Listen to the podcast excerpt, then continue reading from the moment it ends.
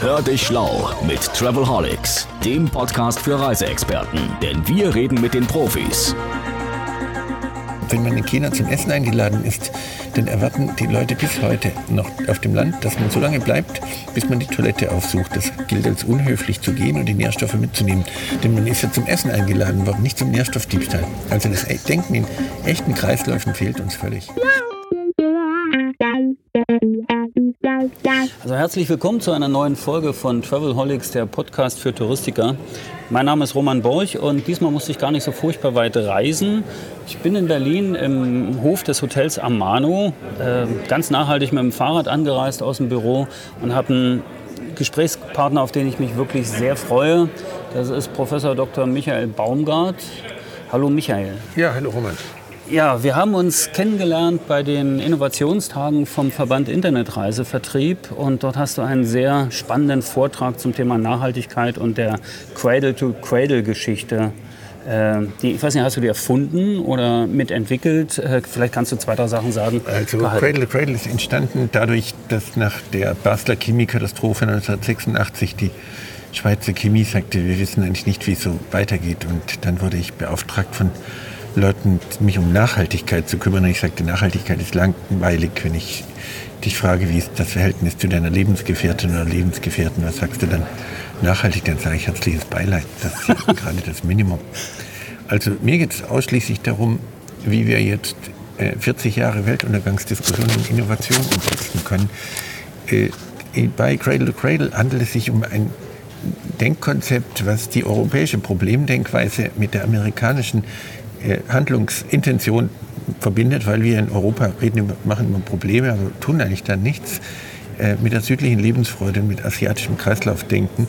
Das heißt, ich habe da nichts erfunden, sondern ich habe eigentlich nur zusammengeschrieben, was ich zwei Jahre lang mal lernen konnte. Ich konnte drei Tage äh, mit dem Dalai Lama reden, zum Beispiel mit Michael Gorbatschow, mit vielen anderen hochintelligenten Leuten, vor allem mit vielen Eingeborenen, also äh, Naturvölkern, die äh, mir halt gezeigt haben, wie man doch ein Verhältnis mit der Natur haben kann, was nicht darauf rausläuft, dass man sich jeden Tag dafür entschuldigt, dass man da ist, sondern dass man die Natur wirklich als Partner, als Lehrerin versteht und nicht als Mutter.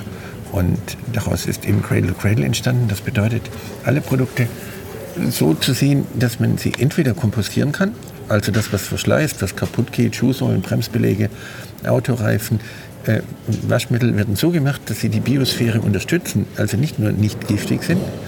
Und alle Dinge, die nur genutzt werden, wie Waschmaschinen, wie Fernseher, gehen in die Technosphäre zurück. Es gibt also keinen Abfall, alles ist Nährstoff für die Biosphäre und die Technosphäre. Das geht also weit darüber hinaus, was man hier meint mit Abfallvermeidung, denn dann denkt man ja immer noch an einen Abfall. Das wäre so, wenn ich sagen würde, denkt nicht daran, wie Donald Trump äh, ohne ein künstliches Haarteil aussieht, dann denke ich genau hier daran. Also es geht darum, äh, alles als Nährstoff zu begreifen. Das ist natürlich das Gegenteil von dem, was hier in Berlin zum Beispiel passiert. Berlin möchte klimaneutral sein 2050. Äh, das ist eine sehr traurige Perspektive, denn man kann nur klimaneutral sein, wenn man nicht existiert. Das ist interessant, weil Ursula von der Leyen wurde gestern äh, zur EU-Kommissionsvorsitzenden äh, gewählt und hat genau dieses Thema auch auf ihre Agenda geschrieben, Europa 2050 nachhaltig und klimaneutral zu machen. Ist das derselbe Irrtum? Das ist altes Denken. Es hängt an der Religion, die sagt, äh, im Christentum, Judentum, Islam gleichermaßen, sagt die Religion, du bist böse. Ja, und bei dir, Roman, mag es ja stimmen. Und nur Gott kann dich erlösen. Also ich kann gar nicht gut sein, ich kann nur weniger schlecht sein und das Höchste ist neutral. Aber wenn Ursula äh, von allein nach Hause kommt zu ihren sieben Kindern und sagt, ich bin heute kinderneutral, dann werden die alle komisch gucken. Also es ist ja wohl das allerletzte. Äh, kein Baum ist klimaneutral. Wollen wir also dümmer als Bäume sein? Wollen wir nicht gut für unsere Kinder sein? Wollen wir nicht gut fürs Klima sein? Das heißt, wir sind da leider noch im westlichen Schuldmanagement drin und äh, dieses Schuldmanagement macht dem Kunden natürlich ein schlechtes Gewissen. Also wenn ich in der Reisebranche sage, äh, wir sind nachhaltig, dann sage ich dem Kunden, naja, wenn du zu Hause auf dem Balkon bleibst, das ist eigentlich das Beste. Man macht den Kunden eigentlich zum Feind und sagt, naja, besser kaufst du das gar nicht. Während ich sage, es geht nicht um Effizienz, es geht nicht darum, irgendetwas richtig zu machen, sondern erst mal zu fragen, was ist das Richtige also eben Effektivität. Und ansonsten macht man die falschen Dinge perfekt und dann sind sie perfekt falsch. Wir denken, es sei Umweltschutz, wenn wir ein bisschen weniger Schweinereien machen. Äh, schützt die Umwelt, äh, nutzt ein Handtuch nochmal oder fahr mit dem Fahrrad. Ich bin nachhaltig zu dem Termin gekommen. Okay. Lauter so Dummheiten dazu. Äh, das ist doch kein Schutz. das ist genau das, was ich immer merke, wenn ich mit Professoren spreche. Ich fühle mich sofort wieder als Student und denke, Gott, was habe ich wieder falsch gemacht? Nein, nein, Prüfung also, nicht bestanden. Es ist halt kein Schutz, wenn ich äh, weniger zerstöre. In der Logik hat ein Land wie Polen die Umwelt viel besser geschützt als der Westen durch Ineffizienz. Die konnten die ganzen Feuchtgebiete nicht kaputt machen, weil sie das Geld nicht dazu hatten. Also darum ist erst die Frage, was ist das Richtige? Und ich schütze eben mein Kind ja auch nicht, wenn ich es nur fünfmal schlage anstatt zehnmal. Das heißt, oder meine Frau, wie auch immer. Also, äh, das ist kein Schutz, das ist nur weniger kaputt machen. Und dafür sind wir viel zu viele Menschen auf der Welt. Man kann es eigentlich an ganz einfachen Dingen für jeden verstehen. Es gibt in der ganzen westlichen Welt kein Biosiegel, was erlaubt, dass meine eigenen Nährstoffe zurück dürfen. Kein Demeter, kein Bioland, kein Natur Progrès und wie sie alle heißen, erlauben mir, dass meine eigenen Fäkalien wieder eingesetzt werden. Dabei ist Phosphor viel seltener als Öl und ich muss jeden Tag zwei Gramm Phosphor aufnehmen, zwei Gramm Phosphor abgeben, sonst kann ich keine Zähne haben, keine Knochen haben, keine Energiespeicher im Körper. Das heißt, äh, Phosphor ist viel kritischer als Öl. Ich könnte nur als amorphe Molluske sozusagen durch die Weltmeere gleiten, so als Qualle oder so. Das heißt, in der Tat müssen wir den Phosphor zurückkriegen. So verliert auch Demeter Landbau bis zu zwei Tonnen Boden pro Hektar und Jahr, weil meine eigenen Nährstoffe nicht zurück dürfen. Wir denken, es sei nur Bio, wenn wir nicht dabei sind. Ich habe das erst begriffen, als ich in China auf die zwei Jahre gearbeitet habe, wenn man in China zum Essen eingeladen ist, dann erwarten die Leute bis heute noch auf dem Land, dass man so lange bleibt, bis man die Toilette aufsucht. Das gilt als unhöflich zu gehen und die Nährstoffe mitzunehmen. Denn man ist ja zum Essen eingeladen worden, nicht zum Nährstoffdiebstahl. Also das Denken in echten Kreisläufen fehlt uns völlig. Ich war gerade auf dem Roskilde-Festival, das ist ein Rockfestival, eines der ältesten in, äh, in Europa ja. mhm. und in Dänemark. Und mhm. dort gibt es eine Initiative P4 Beer. Das heißt, mhm. der Urin der Festivalbesucher wird aufgefangen und wird den Bauern wieder zur Verfügung gestellt, um dort wieder äh, Bier zu produzieren tatsächlich. Also erstmal Pflanzen, aus denen, also Gerste, Hopfen, Malz, äh, aus denen dann wieder äh, Bier entstehen soll. Das geht so in die Richtung, dieser Kreislauf, ist das richtig? Ja, also ich meine, ich bin jetzt äh, fast 30 Jahre damit unterwegs und ich hoffe ab und zu auch ein bisschen Auswirkungen zu haben. Ich bin bis in Amazonas gezogen. Äh, in Manaus habe ich in einer TED-Konferenz ein äh, Vortrag gehalten unter dem Titel Give P a Chance sozusagen. Ja, es geht in und, die Richtung. Ja, ja, klar. Also nein, und ich meine, in Dänemark wird das natürlich viel schneller begriffen. In Deutschland meint man, das Umweltthema ist ein Moralthema und nicht nur wir Deutsche vergessen die Moral immer, wenn es uns gerade schlecht geht. Das heißt, leider ist es dann nie da, wenn man es wirklich braucht. Aber in Dänemark ist Cradle to Cradle in ganz vielen Bereichen umgesetzt, ob bei Lego oder Maersk zum Beispiel eine große Spedition, die 500 Containerschiffe jetzt nach Cradle to Cradle baut, da setzt sich das äh, viel schneller durch als in Deutschland, weil man hier in Deutschland halt vor allem mit dem erhobenen Zeigefinger kommt und mit Moral und, und mit weniger schlecht und so ein bisschen Nazi-Vergangenheit wird gleich noch mitbewältigt sozusagen mit dem schlechten Gewissen, anstatt wirklich jetzt echte Innovation zu suchen. Okay, jetzt sind wir jetzt unweit ja, oder unweit des Invalidenparks übrigens sitzen wir hier und da wird sich am Freitag wieder Greta äh, vor etliche Schüler stellen. Äh, und das hat mich zu der Frage verleitet, dieser Gedanke, ist die Nachhaltigkeitsoffensive der Jugend letztendlich so eine Art Revolution oder Popkultur oder wenn man das so sieht, wenn man, wenn ich mich erinnere, das Hippietum, das kam in den 60ern als Antikriegsbewegung, dann kam der Punk als äh, Antikonsumbewegung letztendlich. Haben wir jetzt tatsächlich äh, äh, so ein Stadium erreicht, dass das zur Popkultur wird? Ja, eigentlich ist das Ganze eine Gemeinheit, also mit Greta und den anderen ich meine, ich war immer schon gegen Kinderarbeit und jetzt lassen wir die Kinder noch demonstrieren, nur weil wir selber zu blöde sind, äh, was zu ändern. Und wenn ich dann so zehnjährige Kinder in Kopenhagen beim Kinderparlament auf der Bühne sehe mit weinenden Augen und schreiend, was für eine Welt wir ihnen hinterlassen, äh, dann äh, habe ich da ein sehr schlechtes Gefühl, denn wir stehlen den Kindern ja die Zukunft und jetzt auch noch die Gegenwart, Gegenwart mit dabei. Weil sie so demonstrieren wir, gehen müssen wir lassen für uns. demonstrieren sozusagen. das ist eigentlich eine, eine, ziemliche Gemeinheit, weil wir wissen doch inzwischen lange, was wir zu tun hätten und tatsächlich leisten wir uns eine Art Ökologismus. Das heißt, wir tun so, als ob, so wie der Sozialismus nie sozial war, entsteht jetzt ein Ökologismus, der der Ökologie gar nicht dient, aber uns beschäftigt hält. Also die, die Sachen sind ja viel viel brisanter, auch als die Jugendlichen es begreifen. äh, wir nehmen 21 Prozent unserer landwirtschaftlichen Fläche in Europa für Biotreibstoffe und importieren die Fläche Frankreichs als Futtermittel. Ich meine, kranker geht es doch gar nicht. Da ist der Donald Trump irgendwie der ehrlichere Lügner. Also ich kann Ihnen endlos Beispiele nehmen. Wir haben drei Millionen Palm, äh, Tonnen Palmöl aus, äh, äh aus Indonesien, wo ein Hektar Regenwald äh, 7000 Tonnen Kohlenstoff hat und ein Hektar Palmölplantage hat 60 Tonnen Kohlenstoff. Und wir machen daraus Biotreibstoffe. Ich meine, äh, äh, da für dumm verkaufen äh, können wir uns doch auch einfacher. Da nehmen wir lieber Donald Trump, der lügt uns ehrlich an, dann wissen wir, wo wir dran sind.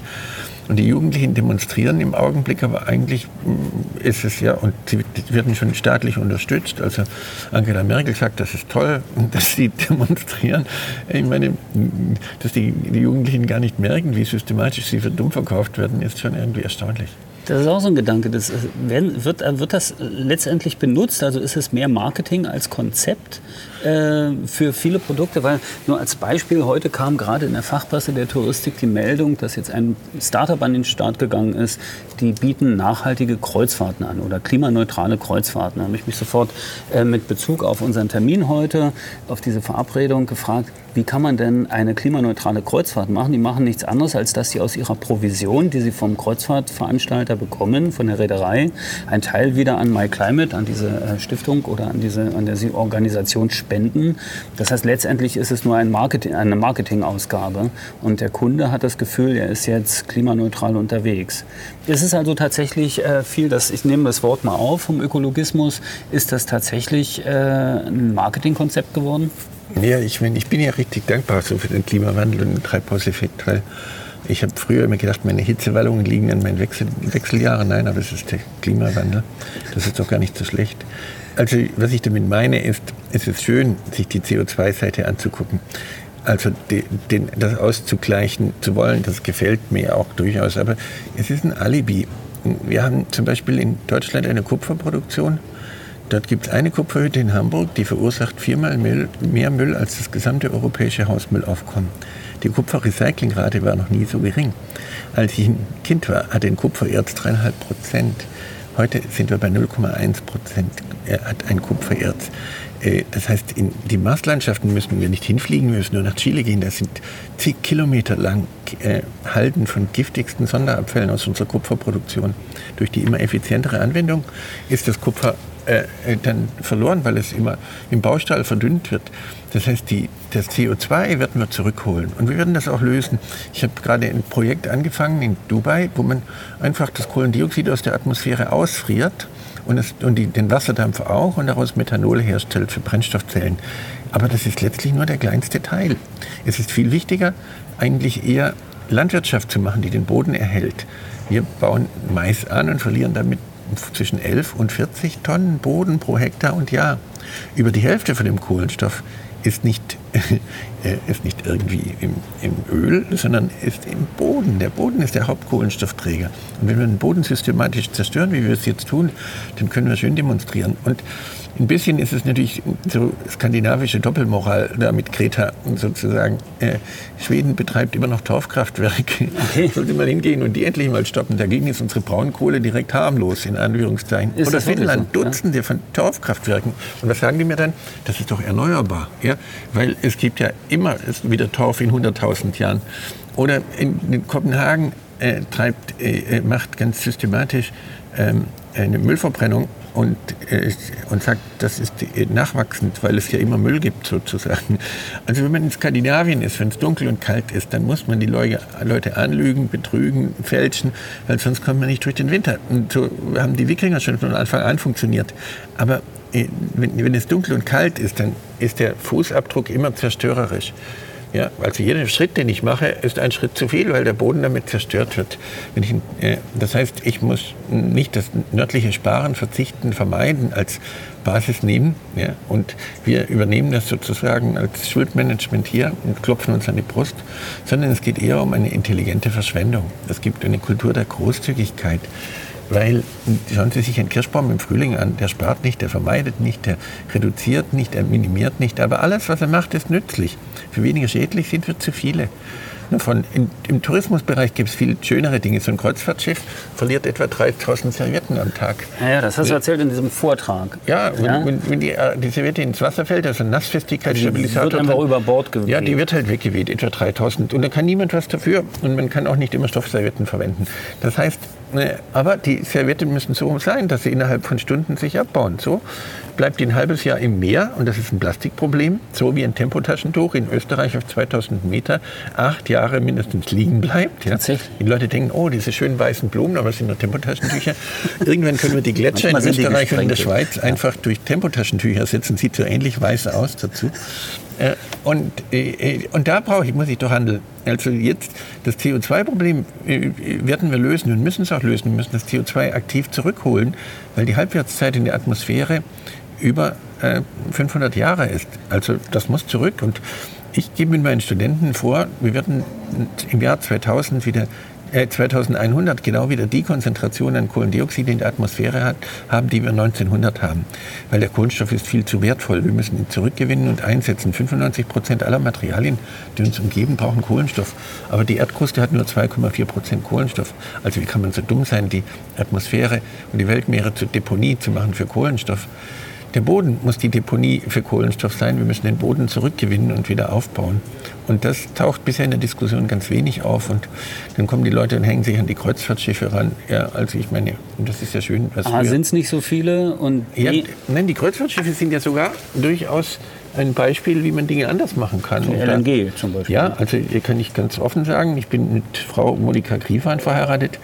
Die hat früher Greenpeace groß gemacht, international auch ja, davon, sie hat dann als Umweltministerin in Niedersachsen 13 Verbrennungsanlagen gestoppt, die, also über 5 Milliarden. Sie hat die mit hohen Schadenersatzforderungen, ich habe äh, selber natürlich die dann auch gegen mich dann gehabt, bis zu 100 Millionen von äh, D-Mark gegen äh, Schadenersatz, weil sie einfach die Genehmigungen verzögert hat. Der Atomausstieg wäre ohne Monika Griefahn gar nicht möglich gewesen. Und dann sagt sie, jetzt mische ich mich ein, weil wenn wir einen Erdgasantrieb für Schiffe kriegen, dann können alle Schiffe danach umgestellt werden und alle Antriebe auch. Und dann können wir das Erdgas aus Wasser, also aus dem Wind und dem Kohlendioxid herstellen. Und dann äh, kann man diesen Kreislauf wirklich schließen. Und sie hat wirklich erreicht, und sie ist wirklich die maßgebende Person, ohne mit ihr irgendwie da besonders zu schmeicheln, die das erste Kreuzfahrtschiff geschafft hat, was mit, mit Erdgas angetrieben wird. Und das Erdgas kann man, wie gesagt, auf Dauer erneuerbar machen. Das wird gelöst werden. Und dadurch, dass diese, diese kleinen paar hundert, also es gibt, glaube ich, 100 äh, neun Kreuzfahrtschiffe von einer Linie und insgesamt 300 auf der Welt. Das ist äh, nur ein Bruchteil eines Prozent sozusagen. Aber jetzt wird es Standard für alle Schiffe. Ja. Und die Schiffe tragen zu erheblichen Teilen für Schwefeldioxid und Ruß und sonstigen Belastungen bei. In Hamburg fast die Hälfte der gesamten Luftbelastung geht auf die Schiffe zurück. Also man kann die Dinge schon ändern, man muss sie bloß anpacken und nicht an Kinder delegieren und sagen, jetzt Kinder, Jeden demonstriert jetzt noch bitte für uns noch dazu. Okay. Das ist Kinderarbeit. Ja. Ja. Also das, ah, du kannst natürlich deiner Frau schmeicheln, weil es ja deine Frau. Das, das ist, ist nicht ja schmeicheln, nein, nein, nein, Das ist ja auch eine ich, super Idee. Ich, ich, gebe ihr nur den, äh, den Kredit, den sie wirklich dafür sind. Naja, absolut. Aber jetzt, wenn du selbst sagst, Kreuzfahrt, das ist jetzt gar nicht so äh, relevant für, die, für den kompletten touristischen Markt. Was ist zum, zum Thema Flugscham, zum Thema, äh, das, das ist ja auch so eine Geschichte, ne? das schlechte Gewissen, mit dem die Passagiere einsteigen. Ich denke ja manchmal, wenn ich das Klischee vom Pauschaltourist nehme, also nur vom Deut ja. nur ein Klischee, ich will ja keinen mhm. angehen. Ne? Wenn ich das nehme, würde ich denken, der produziert auf seinem eigenen Balkon mit seinen Bierdosen und Pizzakartons mehr Müll als irgendwo bei einer Wanderung äh, im, im Torres-del-Paine Nationalpark. nein, nein, nein, ich will das gar nicht ver vergleichen, ja. weil, weil äh, das ist doch eine, das eine beckmesserisch gegen das andere weniger ja. schlecht abgeben. Nein, wir brauchen völlig andere Systeme. Wir brauchen Dinge, die nützlich sind, nicht weniger schädlich. Dann freue ich mich doch über jedes Kilo an Material, was von einem Kirschbaum weggeht, weil es dann wieder äh, andere Lebewesen unterstützt, wenn wir das lernen äh, davon. Also ich meine, wir machen jetzt, aber es steht ja schon in der Bibel dazu, diese Forderung dazu, Schwerter zu Flugscham steht doch dort oder ja. sowas, oder so ähnlich. Ja, ja, ne? Das, das heißt, kommen aus dem Osten, äh, da war das sogar ein Aufnäher. Ja, genau. Ja, also so die Schwerter gehen jetzt zu Flugscham über, das ist auch nicht schlecht.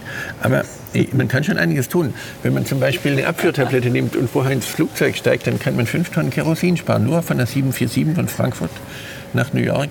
Und wenn die Leute nackt fliegen würden, dann würden sie noch zwei Tonnen mehr Kerosin sparen. Das heißt, diese, diese Serviceumstellung, dass es keine Verpflegung an Bord mehr gibt, ist eine super Sache? Ja, natürlich. Man müsste ja den Leuten vorher ein Abführmittel geben, dann könnte man die Toiletten einsparen und dann noch mehr Leute transportieren. Das auch. sind doch durchaus Reisekonzepte also es gibt ohne weiteres ja. Und da die Leute zum Shoppen hinfliegen, können sie ja dann nackt hinfliegen und angezogen wieder zurück. Da gibt es ja eine gute DDR-Tradition mit der Nacktkultur. Die könnte man ja dafür wirklich wieder aufleben lassen.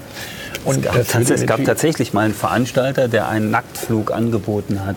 Aus Marketinggründen würde ich sagen. Ja klar, ich meine, aber es gibt ja in- in Berlin noch nicht mal einen Flughafen, dass man nicht mal ein Nacktflugverbot irgendwie umsetzen könnte, sozusagen. Das ist auch wahr.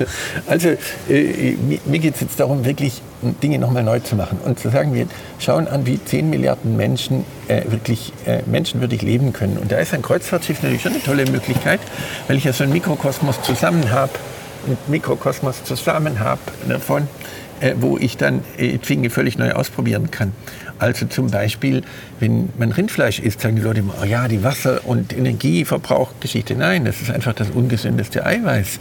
Wenn ich Rindfleisch esse, nehme ich nicht mal 20 Prozent des Eiweißes auf.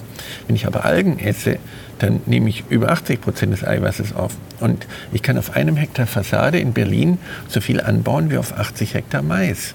Das heißt, äh, wenn ich Pilze einsetze, Bakterienkulturen, dann äh, frage ich, was ist richtiges und gesundes Essen und nicht einfach, wie kann ich etwas weniger schädlich sein. Dafür sind wir zu viele für weniger schädlich. Wir müssen lernen, nützlich zu sein. Und dann ist ein Kreuzfahrtschiff natürlich eine in- ideale Innovationsplattform. Ich kann alle Dinge ausprobieren dort, weil ich ja den gesamten Stoffstrom ja bestimmen kann. Und dann können alle Nährstoffe wieder zurück in Kreisläufe. Und da hat das Kreuzfahrtschiff viele Möglichkeiten, zum Beispiel auch Möbel. Niemand braucht ein Sitzmöbel, ich brauche doch nur gesundes Sitzen. Ja, niemand braucht eine Solaranlage, ich brauche doch nur Licht einfangen.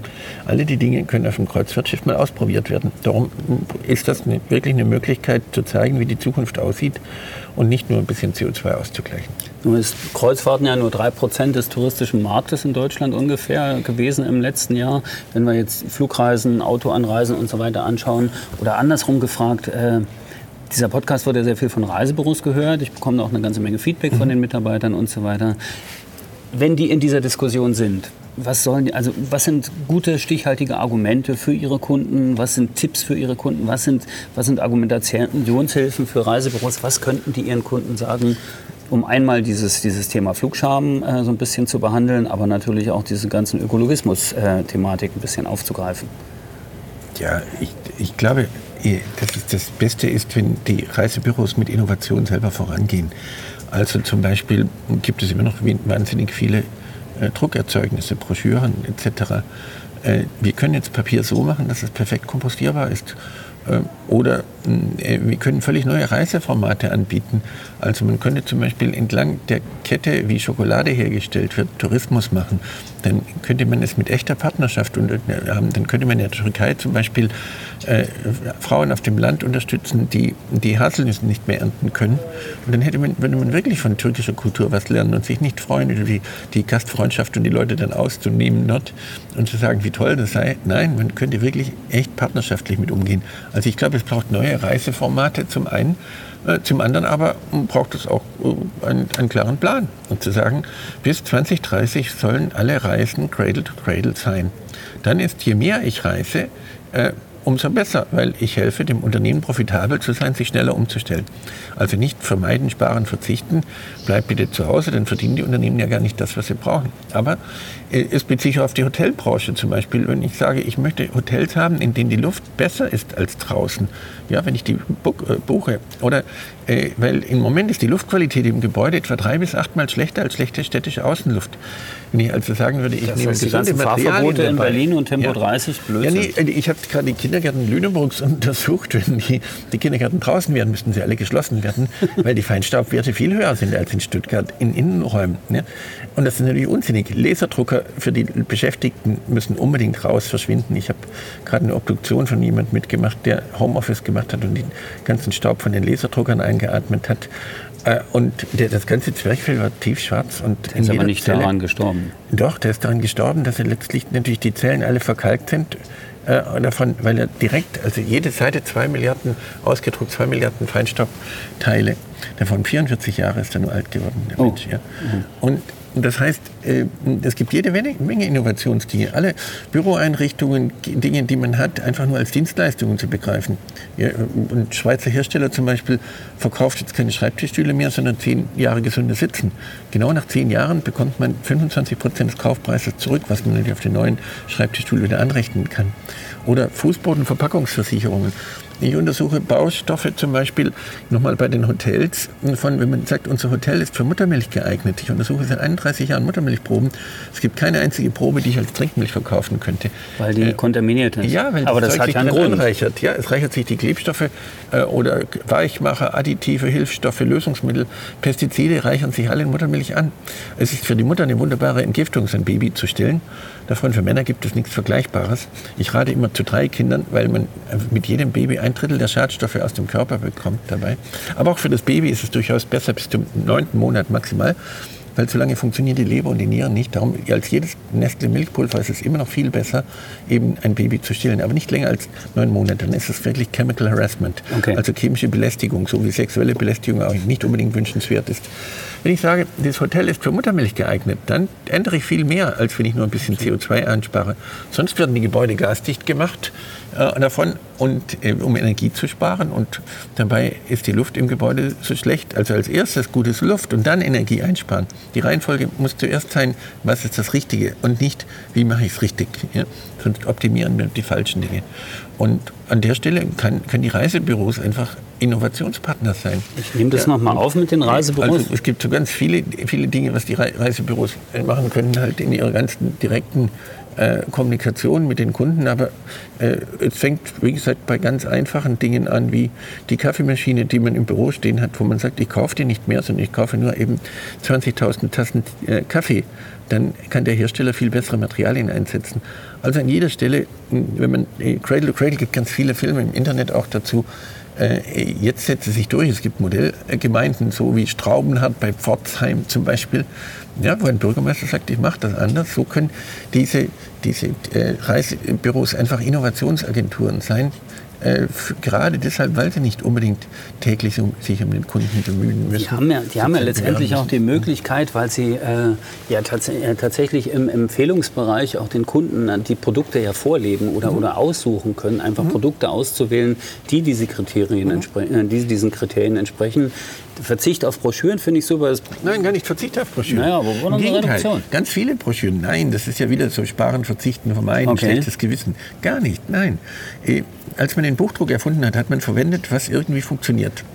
Blei, weil es weiß war, Chrom, weil es gelb war, Mangan, weil es grün war, Kobalt, weil es blau war. Von, vor 30 Jahren hat ein IKEA-Katalog noch 90 giftige Stoffe drin, die eine Kompostierung oder Verbrennung von Papier ausschließen. Heute hat er durch Arbeitsschutz, durch Gesetzgebung, durch Gewerkschaften nur noch 50 giftige Stoffe drin. Aber wo ist der Unterschied, ob ich 50 Mal erschossen werde oder 90 Mal? Das Wir können jetzt Druckerzeugnisse machen, die perfekt kompostierbar sind. Die Branche kann sagen, jetzt kann ich das Papier nehmen, kann es kompostieren, kann es in Pellets machen, kann damit heizen. Es ist kein Sondermüll mehr. Was sonst passiert, ist, dass diese Druckunterlagen in Asien gedruckt werden. Da sind wieder 90 giftige Stoffe drin und die Leute machen damit Recycling hier, weil die werden eingeflogen, sind äh, billiger davon und dann, äh, und dann ist in einer Pizza wird so viel Dreck an das Essen abgegeben, an die Pizza, also durch den Pizzakarton, ja, mhm. äh, wie eine Drittel einer Visitenkarte. Das, weil das, wir nennen das dann Kreislaufwirtschaft, wenn man die Schlemme aus der Altpapieraufbereitung in, äh, in, in, die Kartons gibt. Das ist irgendwie völlig pervers. Das ist ja Recycling-Mord. Ja, es ist, ist geradezu lustig. Also überhaupt natürlich geht es mir darum, äh, es überhaupt nicht mehr als, als äh, Moralherausforderung zu sehen, sondern allein als Innovationschance. Weil wir haben ehrlicherweise praktisch in allen Bereichen in Europa die Innovationen verpasst. Äh, davon äh, aus ganz unterschiedlichen Gründen, ob Gentechnik, Nanotechnik, äh, Elektronik, äh, ja, sonst wo wir sind Digitalisierung etwa 15 Jahre hinter dem, der führenden Weltspitze hinterher. Aber wir wissen durch diese ganze Weltuntergangsdiskussion besser als irgendjemand sonst, wie man Dinge machen kann, dass sie gesund sind und gut für die Umwelt. Und das sollten wir machen. Also direkt sagen, die Reisebüros sind Innovationsplattformen. Sagen, wir bevorzugen Cradle-to-Cradle-Produkte, das ist gemeinnützig, das gibt es inzwischen über 11.000 Produkte. Und natürlich muss das jemand öfters gehört haben. Manchmal ist es dann mehr Knödel to Knödel oder sowas. Oder Spaghetti to Spaghetti, wie auch immer. Das macht doch nichts. Als in der französischen Revolution sind die Leute auf den Guillotinen geendet und war trotzdem eine gute Revolution. Revolution sozusagen insgesamt. Das heißt, das Ziel ist, bis 2040 wird alles Cradle to Cradle sein. Und wenn wir sehen, wie schnell sich das jetzt umsetzt, bin ich ganz optimistisch. Und da ist die Branche natürlich ein idealer Katalysator. Die Reisebüros sind der Schlüssel dafür, weil die Leute in Ruhe, in Gedanken sich die Dinge angucken können. Vielleicht empfehle ich mal ein Cradle-to-Cradle-Video sozusagen mit dabei, dass sie endlich von ihrem blöden CO2 wegkommen dazu, weil das ist letztlich das kleinste und letztlich das geringste Problem. Zum Thema Video bringt mich dazu, dass ich noch einen ganz kurzen Werbeblock für unsere Plattform XPTV einstreue. Wir haben äh, im letzten Jahr die, im Prinzip eine Videostreaming-Plattform für die touristische Industrie aufgebaut, wo man sich über Produkte, Destinationen, Destinationen, Hotels und so weiter informieren kann. Als Reisebüro, sowohl für den Kunden, aber als auch für den Mitarbeiter, um sich ein bisschen aufzuschlauen, damit die, A, sie können aus finanziellen Gründen weniger mhm. reisen sehr oft. Es gibt weniger Inforeisen von Veranstaltern. Ich werde dort einfach, äh, wenn du mir vielleicht ein paar Links schickst zu Cradle-to-Cradle-Videos, einfach auf dem XPTV-Kanal auch entsprechende Cradle-to-Cradle-Videos äh, darstellen. Ja, das sind viele. Ja, es gibt ja. auch für alle Leute einen Cradle-to-Cradle-Verein, e.V., dazu, wo schon über 1000 junge Leute mit dabei sind. Der hat einen Sitz hier in Berlin. Und wenn ich jetzt nun bei dir da bin, Roman, habe ich gesagt, dann gucke ich bei denen auch mal vorbei, weil die machen gerade ein neues Büro, in dem über 30 tolle Cradle-Cradle-Innovationen umgesetzt sind. Also in den ganzen Aus Stattungsgeschichten ist dort Cradle Cradle überall zu sehen und wird von der hiesigen Bausenatorin Frau Lomscher eröffnet auch dabei. Also das wird inzwischen doch Mainstream. Es dauert, also ich hatte als äh, Student ein Mobiltelefon, das hat 16 Kilo gewogen, das andere hat 18 Kilo gewogen und äh, das hat zwischen der Erfindung des Mobiltelefons und der Verfügbarkeit über 65 Jahre gedauert.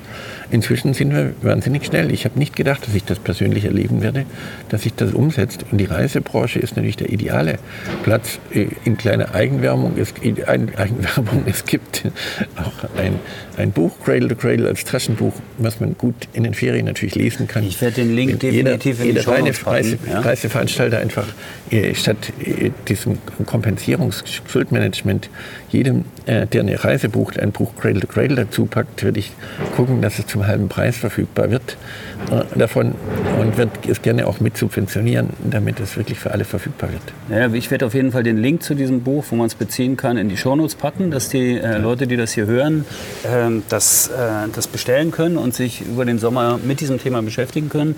Ähm, den Verein kann man sicher auch unterstützen, den Berliner mhm. Cradle to Cradle Verein. Und wir machen dabei auch. Das werden wir auf jeden Fall tun. Ja. Äh, auch da werde ich den Link in die Shownotes packen. Das ist eine großartige Geschichte, denn mir ist aufgefallen, äh, wir haben uns kennengelernt bei den Startup-Tagen in Berlin. Ne? Das ist ganz spannend. Und äh, Startups sind in aller Munde und überall wird geschaut, Gründer, Gründer und da gibt es Unmengen an Geldern. Ich habe heute gelesen von einem Startup, äh, die machen Pfannen und zwar auch äh, setzen die auf das Thema Nachhaltigkeit.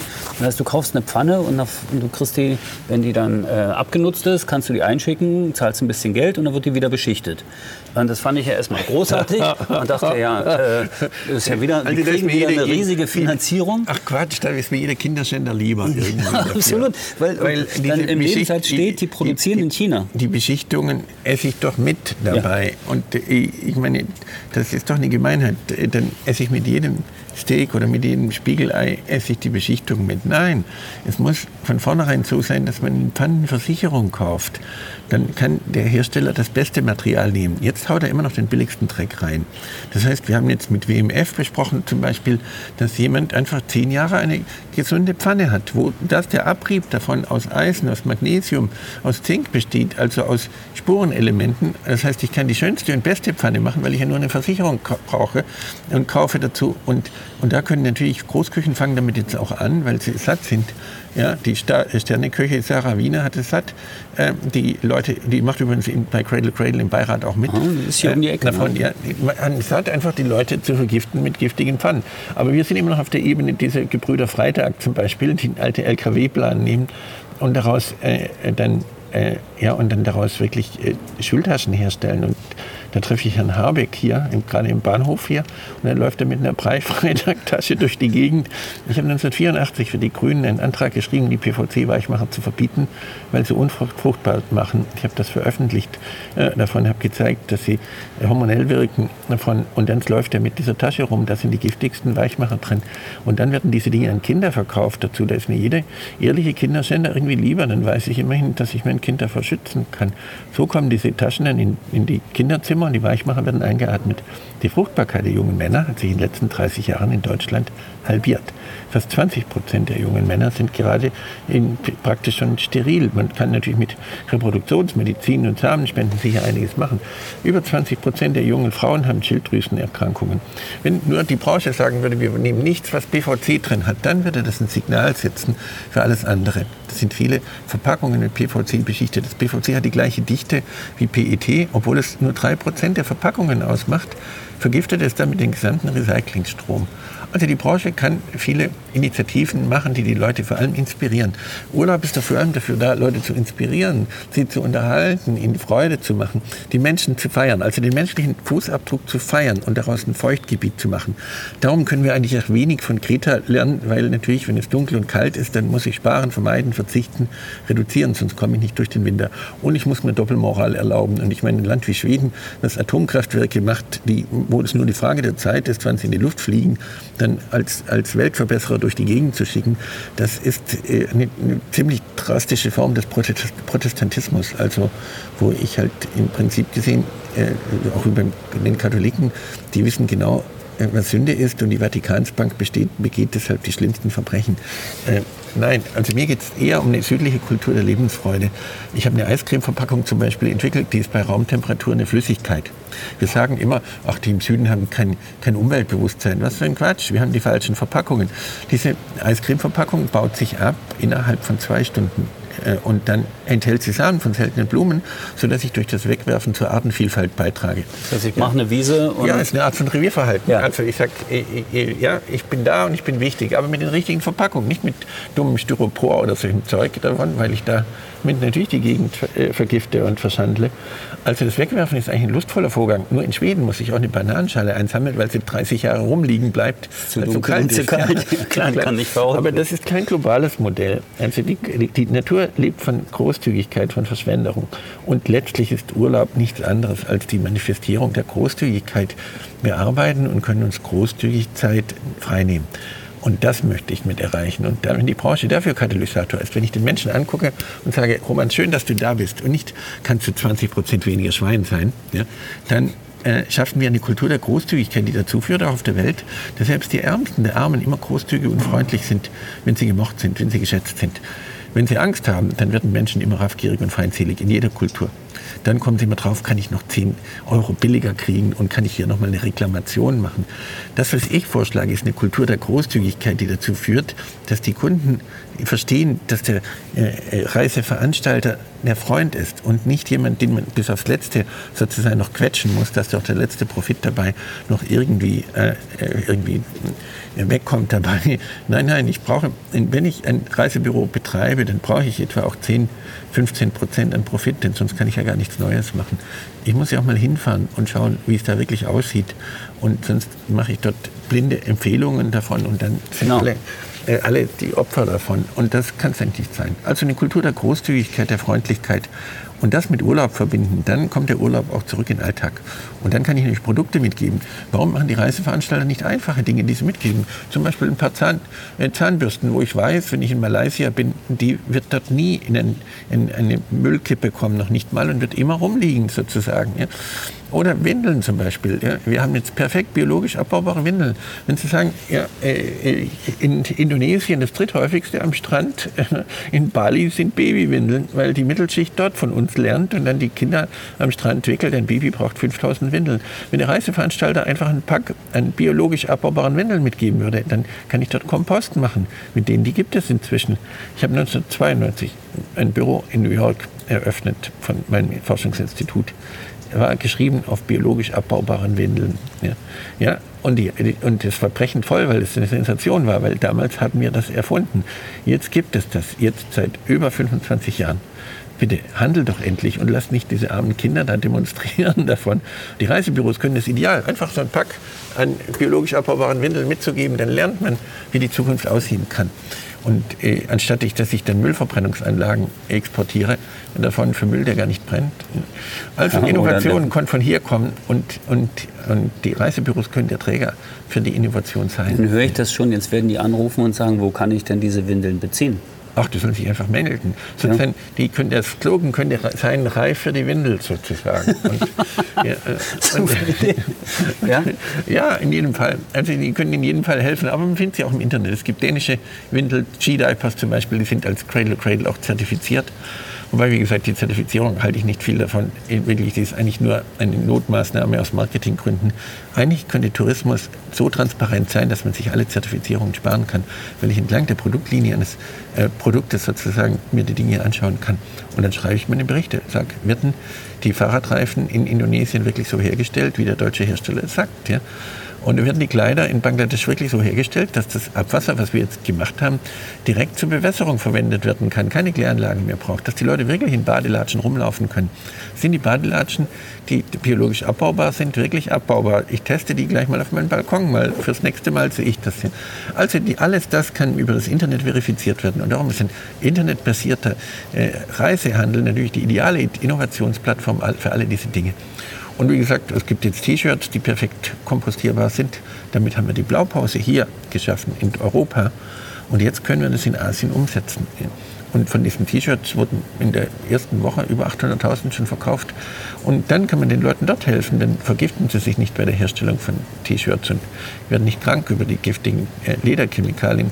Man kann jetzt mit Olivenblättern zum Beispiel Leder gerben davon. Das ist wunderbar. Hier mein Geldbeutel zum Beispiel ist ein völlig stabiles, wunderbares, tolles Leder okay. davon und ist genauso stabil wie anderes. Und da sind nicht 40 Gramm Chrom drin. Äh, davon wie sonst in einem Kilogramm Leder. Also die Innovation fängt jetzt an, setzt sich um, aber es fängt damit an, dass die Leute äh, nicht immer so wie das Kaninchen auf die Schlange auf ihren Carbon Footprint gucken, äh, davon, sondern also sie können schon was machen, wenn sie äh, zum Beispiel äh, im, im Hotel Aufzug fahren, dann schützt das die Umwelt viel mehr in der traditionellen Logik, wie wenn sie Treppe steigen, weil äh, wir haben so eine perverse Landwirtschaft, dass es 10 Kalorien Energie braucht, um eine Kalorie Ernährung zu erzeugen. Für die gleiche Leistung brauche ich bei dem Aufzug nur zwei Kalorien. Das heißt, ich kann meinen Carbon Footprint um das Fünffache senken durch Aufzug fahren. Außerdem sterbe ich dann früher und schütze die Umwelt noch mehr in der Logik. Ja, das ist klar. Also wie gesagt, äh, Pipifax und weniger schädlich können wir natürlich vieles machen, aber das sind alles Alibis. Wir werden jetzt lernen, nützlich für den Planeten zu sein und für die anderen auch. Und dafür ist die Reisebranche der entscheidende Schlüssel, weil wir uns untereinander kennenlernen und schätzen lernen und partnerschaftlich miteinander umgehen können. Das heißt, die Touristik ist eigentlich kein Opfer? Die, die Touristik macht sich zum Opfer. Ich meine, ist doch klar. Na, Berliner Spruch, ich mein, so, Opfer. Ja, ja, so nach dem Motto, schlag mich. Ja, was früher die Cola-Dose war, dann die Plastiktüte, das wird jetzt die Reisebranche. Äh, so blöd kann man natürlich auch sein, wenn man sich zum Opfer macht, dann wird man das auch. Und natürlich, ich meine, es gibt vielleicht auch Leute, die einfach gerne ausgepeitscht werden und sonst was. Das Buch Fifty Shades of Grey hat im Bertelsmann Verlag 2,4 Milliarden insgesamt Umsatz geschaffen. Also es gibt einen Bedarf an Sadomaso davon, aber ich gehöre da nicht dazu super Schlusswort. Ich glaube, das besser kann man das Ganze gar nicht machen. Es hat extrem viel Spaß gemacht. Ich, eigentlich hätte ich schon wieder Lust, die nächste Folge zu verabreden. Aber es war super cool. Ich glaube auch für die Zuhörer super interessant, äh, sich einfach mal äh, diesem ganzen Thema anders zu nähern, auch äh, diesen Cradle-to-Cradle-Gedanken einfach mal ein bisschen zu verfolgen. Äh, die Adressen schreibe ich in die Show Notes. Äh, Videos werden wir auf XBTV veröffentlichen. Michael, ich danke dir ganz herzlich für dieses Gespräch. War großartig. Danke, Roman. Danke für die Fragen und danke auch für die Geduld. Natürlich braucht es ein bisschen Zeit, das zu erklären, weil aber wenn man es einmal verstanden hat, dass weniger schlecht nicht gut ist, sondern nur schlecht weniger, dann möchte man nicht weniger schlecht sein, sondern möchte nützlich sein und gut sein. Ich und dafür gibt es Millionen Arten dafür und vielen Dank für die Geduld, fürs Zuhören. Merken werde ich mir auf jeden Fall, dass es völlig egal ist, ob man 50 oder 90 Mal erschossen wird. Das ist ein wichtiges Thema. Alles klar, ich danke, danke. dir. Äh, schönen Tag. Ciao. Gerne bis zum Schluss gehört? Großartig. Danke und bis zur nächsten Episode von Travelholics, dem Podcast für Touristiker.